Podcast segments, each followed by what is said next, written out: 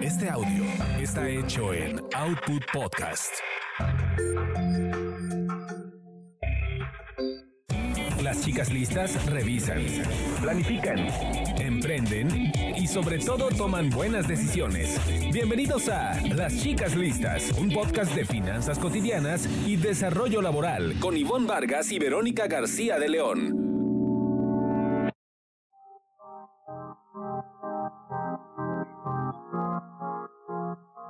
Gusto saludarlos, saludarlas de nuevo. Soy Verónica García de León y estamos en un nuevo episodio de Chicas Listas. Saludo a mi querida amiga Ivonne Vargas. Hola, Ivonne. ¿Cómo estás, Vero? Qué gusto saludarte. Y mira que en cada episodio de Chicas Listas decimos que no se pueden perder el contenido, pero este de veras en particular que tiene que ver con el emprendimiento, de verdad les pedimos que se queden eh, escuchando lo de la A a la Z. Antes de arrancar, Vero, me gustaría pues recordarle a todas las chicas y los chicos listos que nos están escuchando, que nos pueden comentar y sugerir temas a través de nuestras redes sociales. Nos encuentran en Twitter como arroba las chicas y en Instagram, Chicas Listas Podcast. Y arrancamos un nuevo episodio.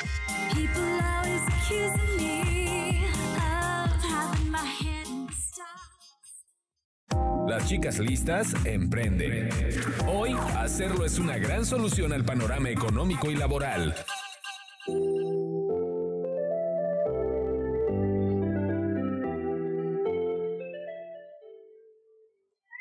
Pues qué difícil situación la de algunos negocios. No sé si compartas esta opinión, Ivonne, pero bueno, eh, tengo familiares cercanos, amigos que realmente se lo han visto muy difícil después de un año y medio de, de pandemia. No terminan de despegar de nuevo. Y bueno, pues es una situación que preocupa. Algunos lamentablemente han tenido que cerrar pues al no ver alternativas eh, más que esa. Y otros, bueno, están buscando cómo darle la vuelta al negocio, ¿no? Para precisamente no tener que cerrar. Es por eso que pensamos eh, para todas las chicas y chicos listos que nos escuchan en este programa enfocado en cómo hacer la reactivación de tu negocio, porque como platicas, Vero, la verdad es que yo, yo también, este, eh, para donde volteé, te podría decir que escucho una historia eh, que está relacionada con pues eh, una dificultad económica, ¿no? En, el negocio o que a lo mejor están teniendo que despedir personas y entonces tienen que empezar a hacer ahora sí mucho, mucho más con, menos gente. Y pareciera que la pandemia, o sea, que, que, los negocios tienen enfermedad justamente, ¿no? Eh, muy, muy agudizada, muy prolongada por esto que todavía estamos viviendo en cuestión de salud.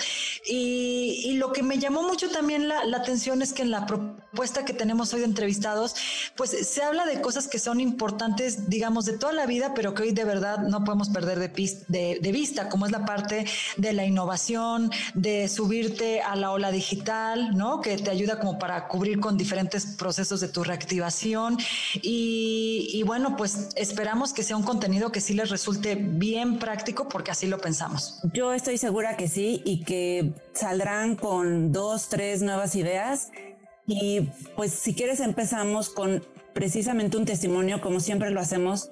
Eh, y en este caso, él, es un pequeño empresario, se llama Samir Chehaibar y se enfoca básicamente a estrategias de ventas y marketing para las empresas. Su, su experiencia es, creo que, bastante clara respecto a lo que puede estar pasando con muchos negocios en estos momentos. Vamos a escucharlo. Somos una boutique de marketing y estrategias web con clientes locales en el norte del país. Una de nuestras principales actividades es generar tráfico de a pie a los locales de los clientes, restaurantes, hoteles, tiendas de diferentes tipos. Justo con la pandemia y cuando se cierra toda la, cuestión del tráfico y la movilidad, te encuentras contra la pared y tienes que diseñar estrategias nuevas de de venta. Es muy común últimamente pensar que si estás en las redes estás, estás visible y que con eso puedes estar eh, a la vanguardia en lo que se refiere a cuestiones de, de tecnología. No es verdad. Tenemos más de 20 años haciendo Internet y hay muchos clientes que se resisten a la existencia de un sitio. Esto justo te pega porque no tienes venta en línea, porque no tienes un, un local seguro, digamos, en términos eh, digitales. Estar únicamente en las redes es un poco como vivir en la calle, como pretender vivir abajo de un puente. Vimos del cómo fue eh, pegando de manera negativa a los clientes hasta el punto en que tuvieron que cerrar. Muchos negocios quebraron, perdimos muchísimos clientes, más de la mitad de nuestra cartera, uno a uno. Es como ver, ver cómo van cayendo y desaparecen. A la fecha, pues no van a regresar mientras esa nos pega porque no te, te dejan de pagar o por completo o, o se deudan las largas las deudas más de un año o sea literal hay que hacerles eh, pastel de cumpleaños a, las facturas y es súper triste es súper complicado y te obliga a tomar otras medidas. Felizmente quienes adoptaron las las medidas necesarias para reinventarse en los primeros dos meses del asunto pudieron librar esta situación y aún están funcionando. En nuestro negocio muchos de los servicios que, a los que tenemos acceso son de pago recurrente. Suscripciones eh, para licencias de uso de software, de servidores, eh, todo lo que necesitas. Es, y la otra situación que tenemos es que mucho de eso se paga en dólares. Entonces sí se complicó. Por ahí alcanzamos los 25 pesos y bueno, se te, incrementan costos impresionantemente con ganancias que están detenidas por completo. Mucho de lo que sucedió ahí fue que tuvimos que darle downgrade a algunas cosas, suspender otras un momento, tampoco las puedes detener totalmente porque lo que pasa es que justo dependes de ellas. Logramos capotear la situación, me parece que casi mágicamente con el aliento de unicornio, y de pronto vamos ya retomando hoy poco a poco lo, que está, lo que se perdió. De nuevo, pues, ver a dónde estabas y, y, darte cuenta que muchos de tus clientes ya no están ahí, sí, sí resulta un poco trágico, ¿no? se convirtió en locales cerrados y es bueno, es triste.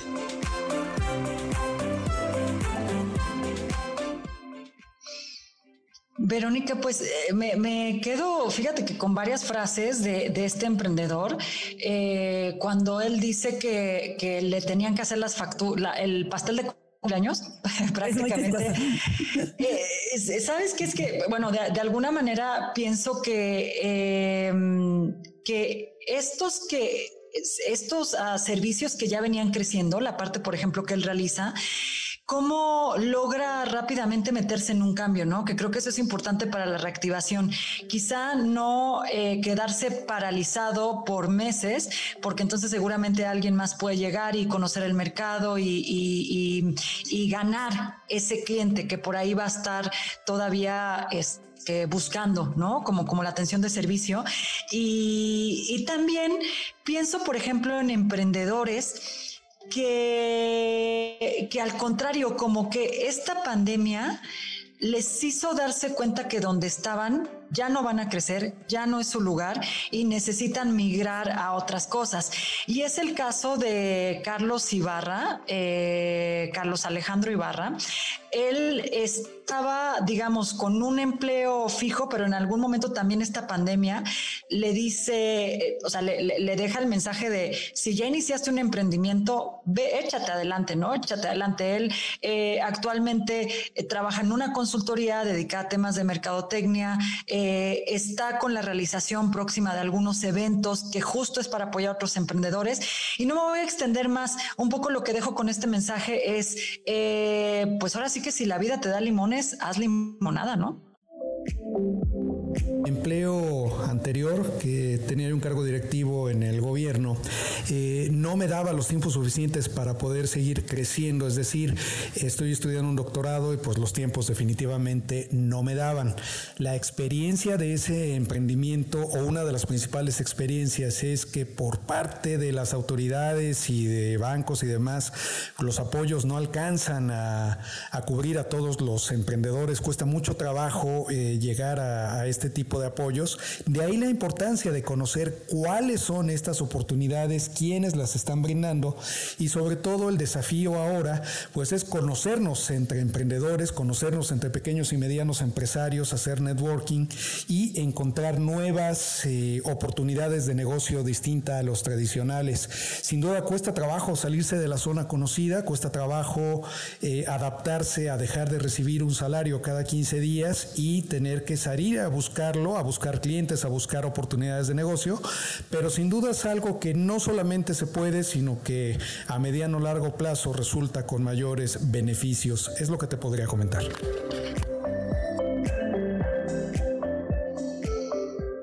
Pues sí, quizá pueda ser una frase eh, muy hecha o muy recurrente, pero es totalmente cierta que las crisis son oportunidades. Es difícil verlo cuando estás en medio de ella, ¿no? O sea, cuando estás en medio de la crisis, pues... Como que el torbellino no te da claridad, ¿no? Eh, como que la ola te revuelca y, y puedes tardar mucho en levantarte y en ver como qué hay más allá de la ola, ¿no? Y tal cual, hay creo que muchas empresas que tienen, este, haciendo una analogía, eh, un estrés postraumático del cual no acaban de sacudirse, ¿no? O sea, sí están las empresas que pudieron reaccionar y ya están encontrando la manera de innovar, la manera de, de, de sacudirse, pero están las otras que no terminan de desde salir de la ola que los revolcó, ¿no? Que, no han asomado la cabeza, ¿no? Este, para ver ese tema.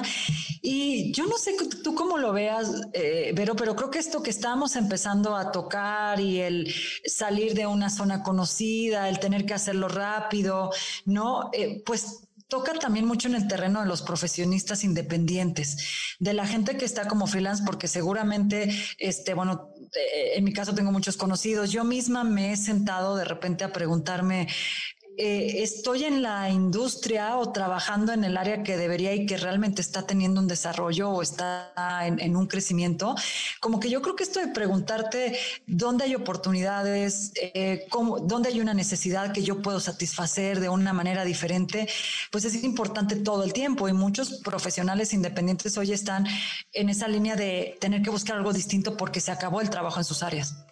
Exacto, pues en este camino que, que eh, empezamos a descubrir, nos encontramos con voces de expertos. Ahora los consultores, los coaches se han vuelto muy solicitados precisamente porque ahora más que nunca las empresas eh, profesionistas, etcétera, eh, requieren de estas nuevas ideas, ¿no? Y una recomendación eh, que hace un, un asesor que yo consulté de una aceleradora de negocios que se llama WordTef. Él se llama eh, Danis Iris. Eh, él hace esta cuestión de aceleración de empresas para que busquen capital, pero también atiende negocios tradicionales. Y me gustó mucho lo que comenta en esta, en esta entrevista. Si quieres, vamos a escucharlo. Fíjate que nosotros en la aceleradora tenemos una empresa que se dedica a la venta, de, o sea, es una ferretería. Y su modelo era híbrido, ¿no? O sea, tenía tienda digital y, el tema de tradicional. Y su competencia directa que, que, nosotros teníamos ubicados siempre fueron tradicional, eran mucho más fuertes en venta. Pues gracias a que ellos eh, decidieron desde un principio tener esta venta electrónica, pues no se quedaron atrás, de hecho incrementaron mucho sus ventas.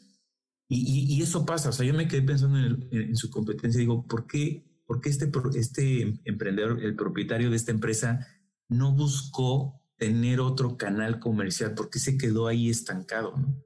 Y, y es esa zona de confort que yo creo que a veces les pasa a los emprendedores o a los empresarios que llegan, creen que lo lograron, pero no han descubierto que todavía hay mucho más más oportunidades de negocio que encontrar. Entonces, eh, miren, Amazon. Amazon empezó vendiendo libros digitalmente hablando. Ahorita hasta tiene cohetes a la luna, ¿no? Entonces, este, esto es algo importante en, ese desarrollo de, oportunidades de negocio. Creo que esto es lo más importante, es la lección, no quedarnos en nuestra zona de confort, siempre estar buscando eh, cómo innovar nuestro modelo de negocio. No, no solamente decir, bueno, me voy a enfocar a vender refacciones, o sea, ¿qué más puedo ofrecer? ¿Cuál es el valor agregado es por lo que comenzaba, le puedo dar a mi negocio.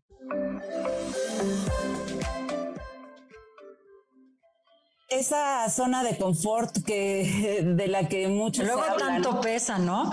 Pero una pregunta que me surge con esto, Vero, es justo cómo le hacemos para sacudirnos, lo que decías antes, y detectar áreas en las que puedes innovar o hacia donde te puedes mover, porque también ahorita la industria probablemente está muy cargada hacia la parte digital, hay oportunidades ahí. De esto nos van a estar este, platicando también eh, más adelante eh, otras fuentes, ¿no? Que consultamos. Sí, precisamente eh, hay un coach de, negocios eh, experto en planeación estratégica que, encontré y que entrevisté, se llama Salvador Vinals, y él precisamente habla de cómo innovar, ¿no? Pero una de las cosas que, que menciona es que por lo general se piensa que innovar es, está relacionado con la tecnología. Sí, pero no siempre. Hay eh, muchas maneras de innovar y él eh, a lo que invita es precisamente a ver el concepto más amplio de innovación. Si quieres, vamos a escucharlo.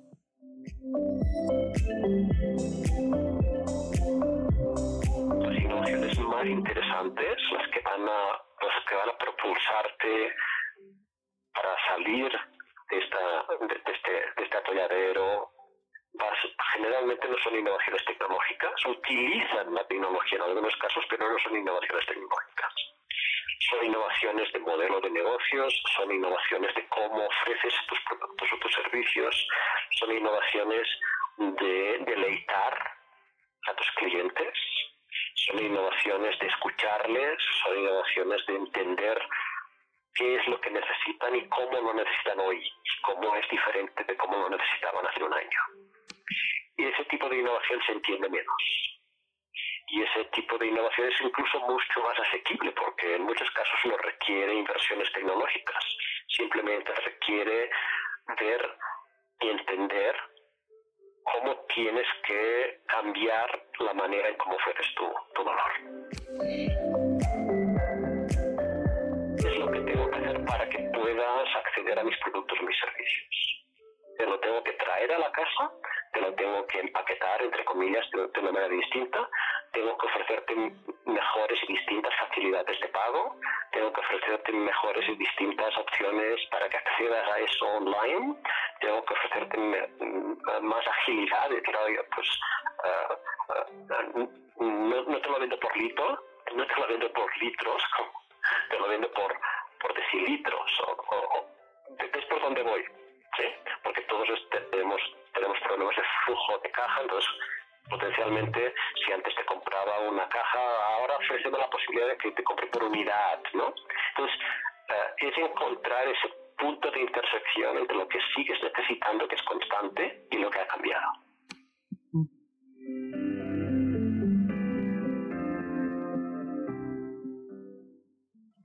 Pues qué interesante lo que comenta Salvador, ¿no? Acerca de, hacia dónde ver para innovar. O sea, creo que eh, la, el campo es muy amplio, hablando de, empresas, ¿no?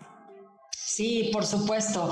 Pero fíjate que escuchando eh, lo que él nos dice en, esta idea de que innovar no solo está asociado a la parte tecnológica, a tener que hacer algo con tecnología y algo completamente disruptor. Fíjate que hay un estudio muy interesante que habla de esto, hecho por la Universidad de Columbia, por el área de investigación y desarrollo, eh, y este estudio, el resumen es, eh, o lo que plantean es que únicamente entre el 8 y 10% de las empresas, de las ideas, perdón, que surgen en una empresa, como para renovar, adquirir nuevas líneas de, o desarrollar nuevas líneas de negocio, provienen de un aspecto tecnológico o del área tecnológica, mientras que el 71% de las ideas procede de lo que la persona observa. ¿No? De lo que un empleado de repente dice, oye, es que estamos súper atorados en este servicio que le estamos dando al cliente, ¿por qué no lo hacemos de una forma distinta? Pero ya se dio la tarea de observar, de ver con más detalle qué es lo que está requiriendo el cliente. Entonces, como que, es bueno también pensar que no se requiere una, una inversión tan onerosa, que ahorita vamos a platicar de eso, y que no todo tiene que estar este, relacionado con ser ultra disruptor hay diferentes tipos de innovación y una de ellas viene de la observación. Y es precisamente lo que hizo eh, Samir Chehaibar, que lo escuchamos al principio del programa, para poder ver cómo, cómo darle la vuelta a su negocio y, dejar de seguir perdiendo clientes, ¿no? Y más bien aprovechar los clientes que sí tenía eh, y adaptarse a las circunstancias. Me, gusta mucho eh, cómo él aplica el concepto de innovación. Vamos a escucharlo.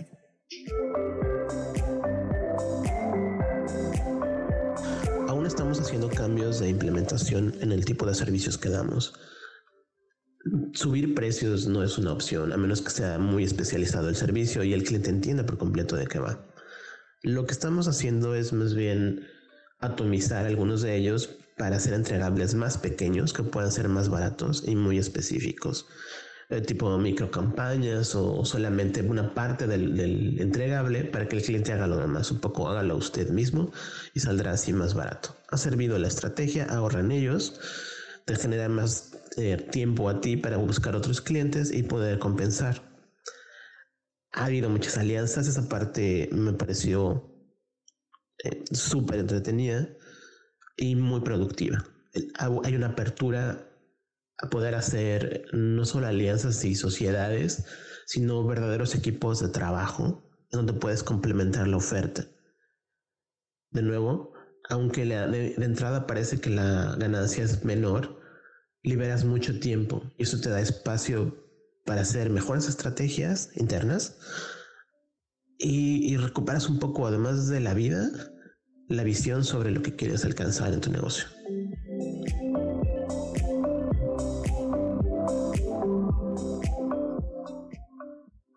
Pero pues esta fórmula de dar el ABC eh, para que la persona, para que el cliente haga algo, eh, me, parece que es como esta relación de ganar-ganar, ¿no? Ni él pierde a su cliente y la otra persona siente, o, el, o mejor dicho, ese cliente siente que está recibiendo una parte de, todavía de, expertise. Eso, eso creo que se convierte en una relación de valor. Y fíjate que también está ligada con algo que nos cuenta eh, Carlos Ibarra, que también ya lo escuchamos hace ratito. Él eh, nos habla de, de cómo ciertas áreas se están haciendo como más importantes para esta reactivación, pero también nos dice cómo el hecho de entrarle a lo digital te libera en tiempo para, o sea, que yo creo que te puede liberar en tiempo para, para entrarle al tema de la innovación. Eh, automatizas algunas cosas, estás apoyándote con alguien más como para no perder esa visibilidad. Entonces, me gustaría que escucháramos lo que nos comenta y, y, es algo que pues de alguna manera también se estará comentando en una feria de negocios que él está pues desarrollando y que está a su cargo próximamente, eh, que, que está a su cargo y que próximamente se llevará a cabo, más bien partiendo mucho de cómo la digitalización puede ayudar en la reactivación negocio. Vamos a escucharlo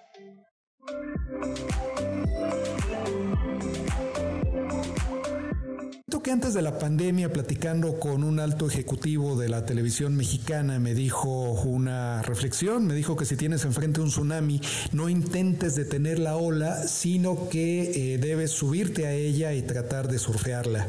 Con esto, ¿qué quiero decir?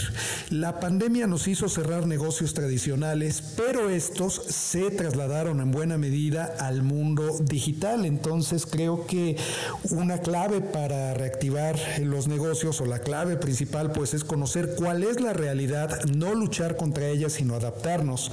Más allá evidentemente de conocer y reconocer las capacidades de tu empresa, tener una cultura empresarial de trabajo en equipo, realizar una evaluación constante, pero creo que en estos momentos el subirnos a esta ola y el adaptarnos al contexto digital, más allá de que en un futuro próximo también regresemos a la parte presencial, conocer esta realidad y utilizarla a nuestro favor considero que es fundamental para la reactivación en estos tiempos en los cuales la pandemia, pues según los expertos todavía vamos como a la mitad más o menos.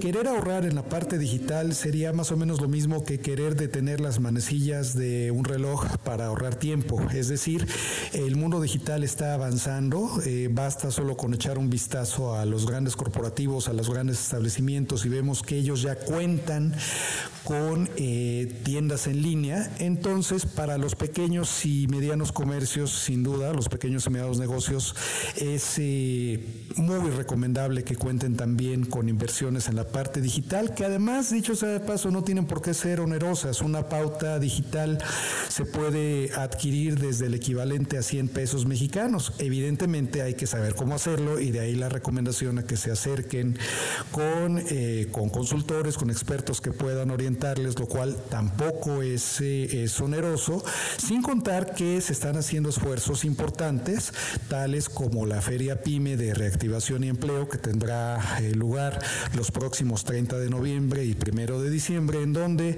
este sector podrá conocer cómo poder ofrecer sus productos y servicios en línea, cómo digitalizar sus empresas, cómo acercarse a proveedores que ya están digitalizados, hacer networking, alianzas de negocios, etcétera.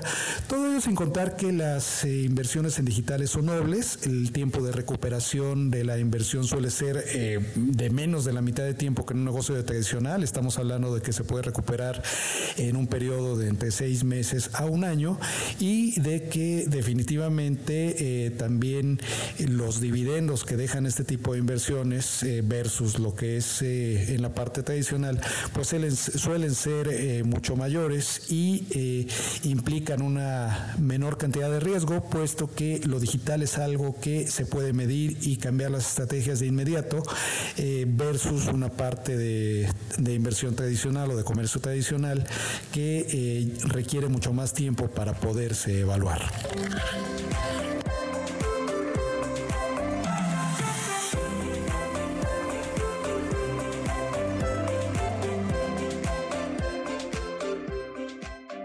creo que eso, eso de subirte a la ola este, para, para que no te, precisamente no te revuelque, es una buena idea eh, que él sugiere, ¿no? Para, en este caso, eh, adaptarte a la parte digital, ¿no? Que yo me pongo a pensar, pero no sé si para ti sea la misma sensación.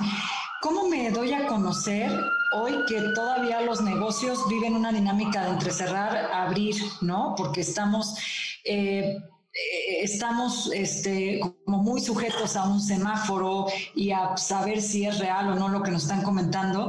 Entonces, tú ya no puedes pasar a veces caminando por un negocio. Y sí creo que, que hacerte visible mediante, mediante una buena estrategia digital, pues te asegura no solo seguir brindando un servicio, sino inclusive poderte hacer de clientes que ya están como más avanzaditos, consolidados en la parte digital, yo creo que, es lo importante. Y eh, me quedo pensando en esto que nos comenta Carlos, ¿no? De, de que también hay un estigma en que tienes que desembolsar grandes cantidades de dinero. Y creo que ya eso lo hemos comentado algunas otras veces, pero es un, tipo de... Mm, pues eso nos paraliza, ¿no? Es como una resistencia cultural a seguir pensando que, que, todo tiene que ser demasiado caro. Puedes conseguir una buena estrategia y estarte haciendo presente todo el tiempo, ¿no? Todo, todo el tiempo. Es la manera en que la gente compra, es la manera en que estamos recordando una marca, como que ya no hay que resistirse más. Exacto, y además la ventaja que tienen eh, estas tecnologías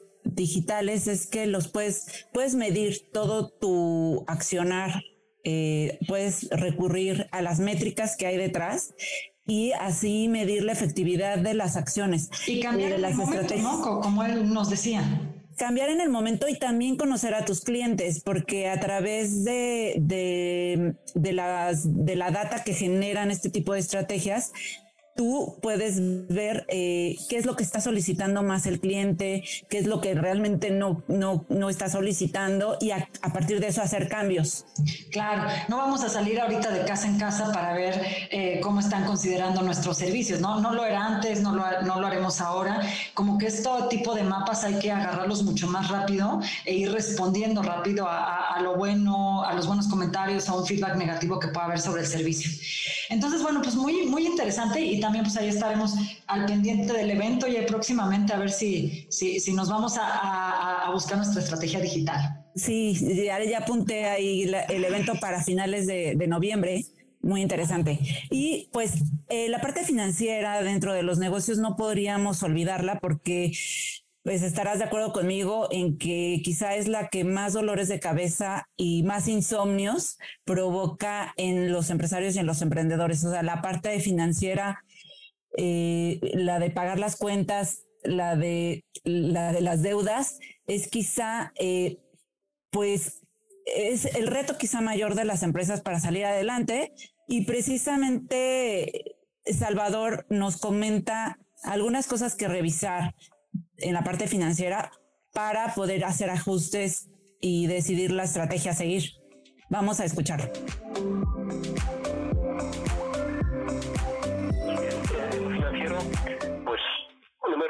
Trata de lo que sugiero es, número conoce tus finanzas.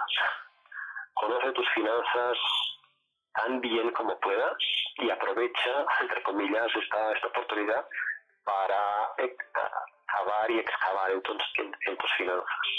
Tienes que eh, saber a dónde va cada centavo, de dónde viene cada centavo. Entonces, cuando tienes hecho ese inventario, que en algunos, casos es bien complicado porque no, le prestábamos tanta atención, al, al latte de Starbucks y estas cosas, ¿no? Mm, a, las suscripciones de automáticas que tenemos eh, en la empresa, a los niveles de servicio que tenemos contratados, está hacer un inventario absoluto, total, totalmente detallado, de todo, absolutamente de todo, de cada centavo. Y ahí se trata de, línea por línea, reducir o eliminar. Reducir o eliminar. De manera que, pues, en situaciones de crisis, en situaciones agobiantes, pues hay que tomar medidas potencialmente drásticas, ¿no? Y, y, reducir, pues ya, pues mira, tenía, tenía este nivel de servicio contratado de lo que tú quieras, ¿no? Uh, no lo puedo eliminar, ¿cómo lo puedo reducir? Ah, pues no sé, no sé si lo puedo reducir, llama, llama a ese proveedor de servicio, llama a ese proveedor y ellos están en tu misma situación, entonces eh, enfrentándonos al tema de perder a un cliente mantenerlo, aunque sea con niveles menores de servicio, generalmente las empresas están dispuestas a reducir o a renegociar sus niveles de servicio para no perderte.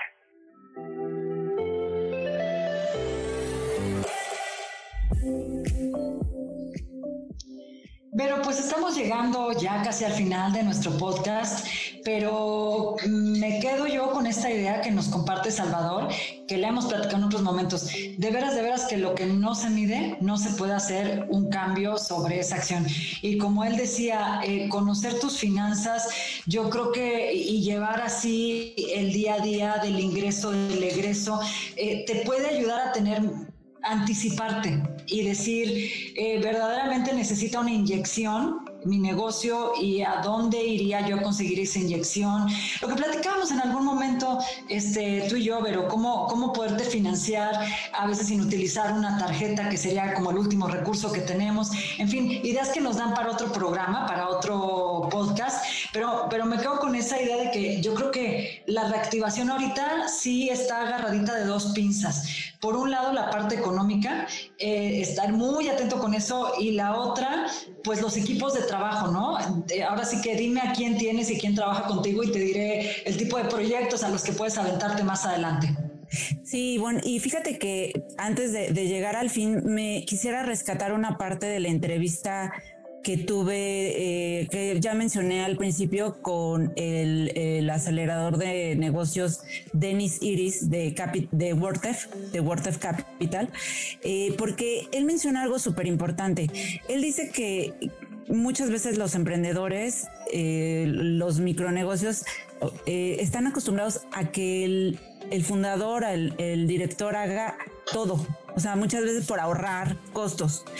Y en este volverte todólogo, o sea, manejas tus redes sociales, eh, manejas la parte de, del, marketing, de, de las ventas, de a veces pierdes foco como, como en el negocio. estar absorbiendo tanto, ¿no? Carlos, quien, quien quien tiene esta consultora que es Omega 10 y que está en el evento de la reactivación económica, justo decía eso, algo que, que nosotros hemos tenido que aprender o que yo he tenido que aprender todo el tiempo es cómo no perder el foco y delegar y delegar y delegar, ¿no? Que siento que es algo que todo, que, que, casi de toda la vida nos cuesta trabajo, pero en un momento en que te estás reactivando, que probablemente traes una crisis, eh, no puedes como quizá pretender abarcar todo, porque eso te va a consumir tiempo para innovar, por ejemplo. Y cuando es que a veces he platicado con algunos emprendedores que piensan que el hacerse de un equipo es muy caro, ¿no? Pero eh, a veces nada más es simplemente subcontratar el, servicio de, bueno, de la contabilidad, simplemente para que tú no tengas que hacer el trámite en el SAT, ¿no? De, de tu declaración.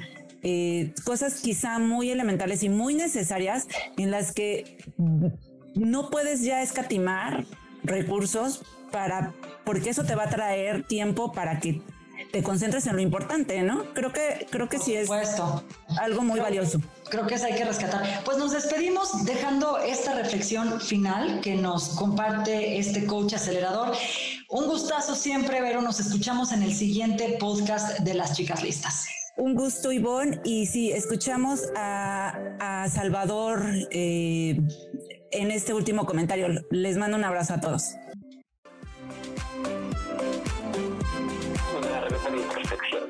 La herramienta de introspección.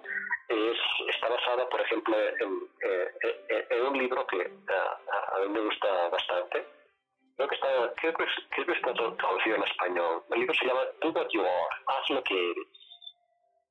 Uh, no sé si la traducción en español tiene, tiene eh, esa traducción literal como la he comentado. Do what you are, haz lo que eres. Se trata de, de hacer introspección porque uh, generalmente nos definimos por lo que hacemos. O sea, pues yo soy arquitecto, no, tú no eres arquitecto, haces arquitectura. Ah, pues yo soy vendedor de, de lo que fuera. No, tú no eres vendedor de lo que tú haces, ventas de lo que sea, ¿no? Entonces, hay una intersección entre lo que somos y lo que hacemos, naturalmente. Pero demasiado, con demasiada frecuencia eh, nos identificamos con lo que hacemos como si eso es lo que somos, y eso no es cierto. Entonces se trata de, hacer disociación un poco, decir, ah, ¿qué, ¿qué es lo que hago y quién soy? Y Do What You Are se trata de identificar aquellas áreas en las que tienes lo que se llama generalmente superpoderes. ¿no? todos tenemos superpoderes, todos, absolutamente todos, todos y todas tenemos superpoderes. Nuestro superpoder es aquello que hacemos con ah, gran facilidad y que creemos que todo el mundo puede hacer con gran facilidad. Y no es cierto. A, otras personas hacer lo que para nosotros pues es muy fácil es eh, muy, muy, muy difícil o casi imposible identificar esos superpoderes es una manera de canalizar nuestro negocio, nuestra empresa, nuestros servicios para encontrar adyacencias, para encontrar otras maneras de empaquetar ese superpoder. Eso, que ofrecemos, esa capacidad que tenemos de hacer uh, uh, ese servicio, de desarrollar ese, ese producto.